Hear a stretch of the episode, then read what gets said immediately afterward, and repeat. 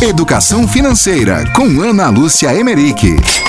A dica de hoje é como é que você consegue multiplicar aí o seu dinheiro olhando para o seu guarda-roupa. Então, muitas vezes a gente tem algumas dúvidas de aquela sensação de que tenho algum evento, algum compromisso e não tenho roupa para vestir.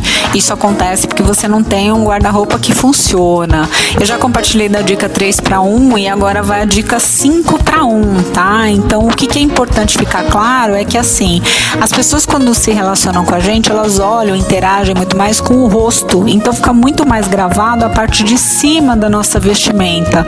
Por isso essa regra aí de 5 para 1, ou seja, a proporção que você tem que ter para cada parte de baixo, uma parte de baixo, cinco partes de cima. Isso serve tanto para os meninos quanto para as meninas.